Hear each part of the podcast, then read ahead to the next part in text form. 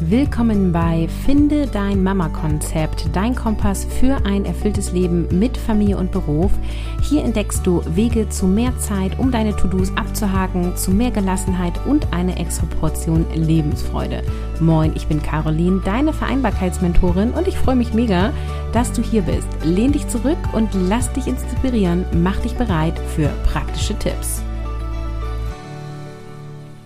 Moin und schön, dass du eingeschaltet hast. Wir sind in der Episode 6 der Quickie-Serie Schnelle Tipps für Selbstorganisation und Gelassenheit.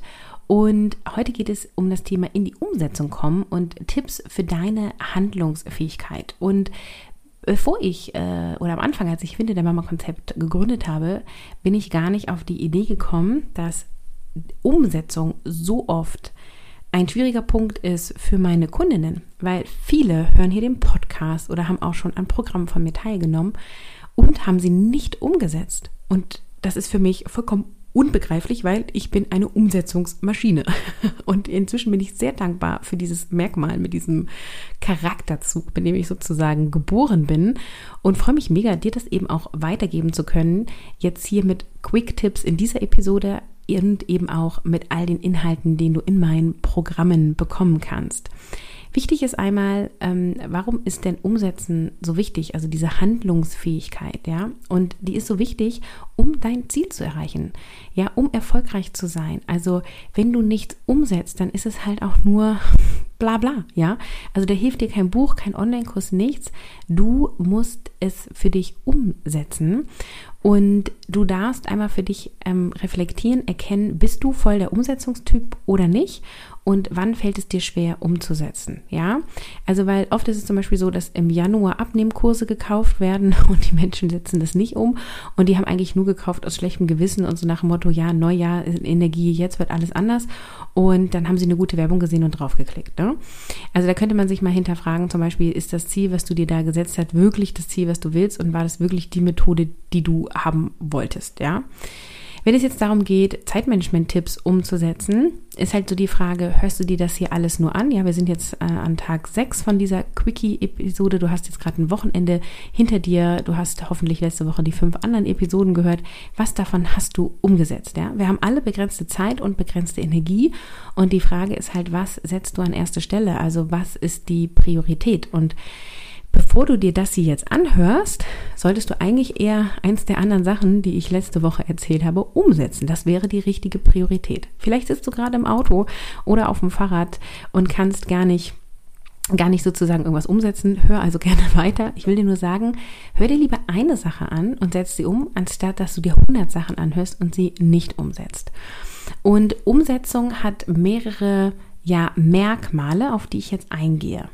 Erstes Merkmal, sie hat irgendein Ziel. Also das Beispiel zum Beispiel mit dem Abnehmen, äh, ja, das muss jetzt dann wirklich sozusagen ein Ziel sein und nicht nur ein Ziel, weil du denkst, du müsstest das, sondern es muss ein Ziel sein, was dich attrakt, also was du attraktiv findest, was dich ruft, wo du richtig Bock zu hast, wo du richtig einen Vorteil siehst. Ja, da gibt es ja zum Beispiel diese Smart-Ziele-Formulierung, gehe ich jetzt nicht weiter drauf ein, aber das wäre eine Möglichkeit, also dein Ziel spezifisch, messbar, erreichbar, relevant und zeitgebunden zu setzen.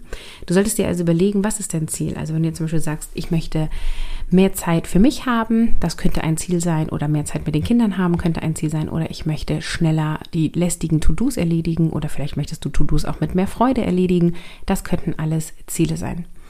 Dann nächstes Merkmal ist Planung und Organisation. Also du hast irgendwie ein System, was durchdacht ist, was anpassungsfähig ist und flexibel ist. Das brauchst du als berufstätige Mama. Und du hast eine Tagesstruktur, eine Wochenstruktur, du hast einen Workflow für deine To-Dos und du hast Prioritätensetzung und du nimmst dir weder zu viel vor, noch zu wenig. Du lernst Nein sagen, um nicht zu viel anzunehmen, kannst mit Mental Load umgehen und so weiter. Also der Block Planung und Organisation ist relativ groß. Deswegen gibt es ja hier diesen Podcast und mit 300 Episoden. Ich habe das jetzt mal kurz zusammengefasst in 30 Sekunden. Zwinker.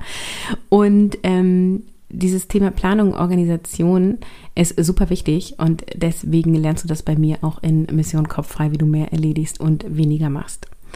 So, erstes Merkmal war Zielorientierung, zweites Merkmal Planung und Organisation. Wenn du das nicht hast, ist es super schwierig, dauerhaft in die Umsetzung zu kommen. Dann kannst du vielleicht starten, aber dann wirklich dran zu bleiben, ist super schwierig. Du brauchst ein Ziel, du brauchst Planung und Organisation.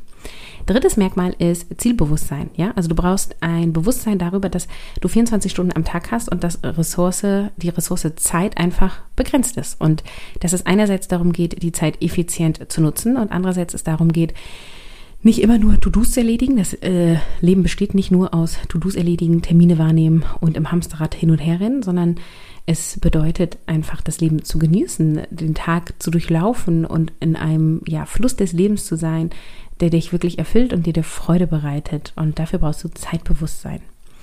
Das vierte Merkmal ist eine Form von Selbstdisziplin und eine gewisse Art von Selbstdisziplin ist übrigens Selbstliebe. Ja, ich spreche jetzt hier nicht von Selbstdisziplin im Sinne von du musst und du sollst nicht anders und wenn du nicht machst, ja, so sollst du nicht mit dir reden, sondern es geht sozusagen darum, sich selber sein Wort zu halten und Aufgaben auch konsequent anzugehen, auch wenn du nicht immer Lust dazu hast, ja. Ich nehme diese Episode zum Beispiel um 21.45 Uhr auf und das in dem Sinne nicht freiwillig, als dass heute Morgen es, ja, ich nenne das mal Unstimmigkeiten mit den Kindern gab und ich deswegen zwei Stunden später mit meiner Erwerbsarbeit beginnen konnte als sonst geplant.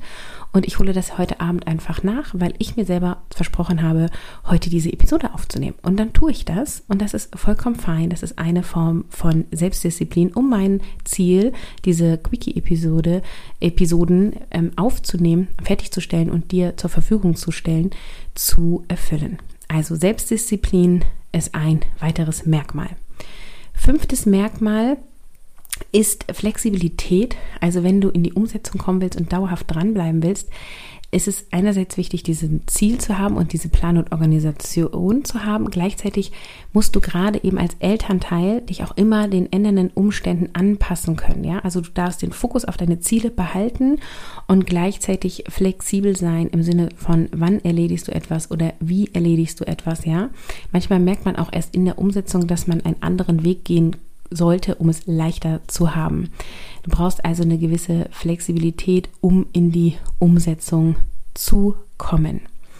Dann ein weiteres Merkmal ist ähm, ja die, der Umgang mit Fehlern, also eine gewisse ja, Fehlerkultur zu etablieren, also zu realisieren, es gibt in dem Sinne ja keine Fehler, es sind alles Learnings. Und wenn du jetzt in die Umsetzung gehst und Dinge dauerhaft, ja, also du handlungsfähig bleiben willst, dann ist wichtig, dass Fehler dich nicht vollkommen umhauen, dass du dann nicht sagst, so, okay, ja, scheiße, kann ich halt eh nicht.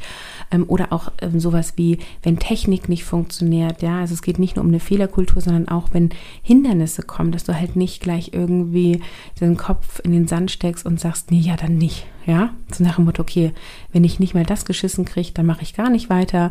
Oder wenn das Internet jetzt fun nicht funktioniert, dann auch nicht. Sondern du einfach immer wieder guckst, okay, und wie kann ich es möglich machen? Und wie kann ich dranbleiben? Und was ist jetzt der leichteste Weg? Und dir dann eher in deiner inneren, in deinem inneren Dialog diese Fragen zu stellen, als dich fertig zu machen. Ich fasse nochmal zusammen. Um wirklich in die Umsetzung zu kommen, brauchst du ein Ziel, du brauchst eine gute Planung und Organisation, du brauchst ein Zeitbewusstsein, du brauchst eine Form von Selbstdisziplin, du brauchst eine Form von Flexibilität und du darfst lernen, mit Fehlern und Hindernissen gut umzugehen.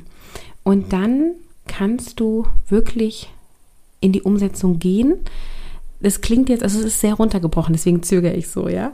Da gehört so viel zu. Also auch so dieses, wenn Hindernisse kommen, das zu überwinden und allein ein Orgasystem zu haben, was dir ermöglicht, Familie und Beruf zu leben und die wichtigsten Dinge rein zu priorisieren, ja. Also wenn du jetzt all das das erste Mal gehört hast, dann ähm, mach Schritt für Schritt für Schritt und informier dich über jeden einzelnen Punkt. Es gibt ganz viel Content hier im Podcast, auf Instagram und in meinen Kursen dazu. Ähm, aber letztendlich ist das im Kern das, was dich in die Umsetzung bringt und dich dann auch dran hält. Und ich liebe Umsetzung. Umsetzung ist Queen. Nimm dir bitte nur eine Sache heute raus und setz sie um und du wirst glücklicher und machst mich damit ein Stück weit auch glücklicher. Wenn du Bock hast, mehr erledigte Dinge zu haben und weniger zu machen, dann ist Mission Kopffrei genau das Richtige für dich und du kannst dich jetzt anmelden, um in der nächsten Runde im Oktober dabei zu sein. Wenn du Mission Kopffrei mitmachst, bekommst du ein Organisationssystem für dich, was dir einen Überblick gibt. Du vergisst keine To-Dos mehr und hast deinen Kopf frei. Du arbeitest wesentlich fokussierter und effektiver und du wirst wesentlich ruhiger, entspannter und gelassener und das wirkt sich natürlich positiv auf dich selber, auf deine Kinder und auf deine Partnerschaft aus. Wenn du Bock hast, dabei zu sein, dann geh auf den Link in die Show Notes unter www.carolinhabekost.de slash mission-kopf-frei-online-Kurs kannst du dich jetzt anmelden. Es gibt zwei Varianten des Kurses. Lies dir das in Ruhe durch, melde dich an und sei dabei. Ich freue mich mega. Der Kurs ist absolut life-changing. Schau dir gerne die Testimonial-Videos auf der Seite an, also Videos von Kundinnen, die in den vergangenen Jahrgängen dabei waren. Und morgen geht es dann weiter hier mit der Podcast-Serie und ich freue mich, dich dann hier wieder begrüßen zu dürfen. Der Kurs regt dazu an, direkt in die Umsetzung zu gehen. Es bleibt nicht beim theoretischen Wissen, sondern geht direkt in die Praxis. Durch den Austausch mit der Gruppe bekommt man noch mehr Anregungen und fühlt sich getragen von den anderen. Das sagt Katharina, Teamleiterin mit einem Sohn, sieben Jahre alt, über den Kurs Mission Kopffrei. Wenn du auch Bock drauf hast, melde dich jetzt über den Link in den Show Notes an.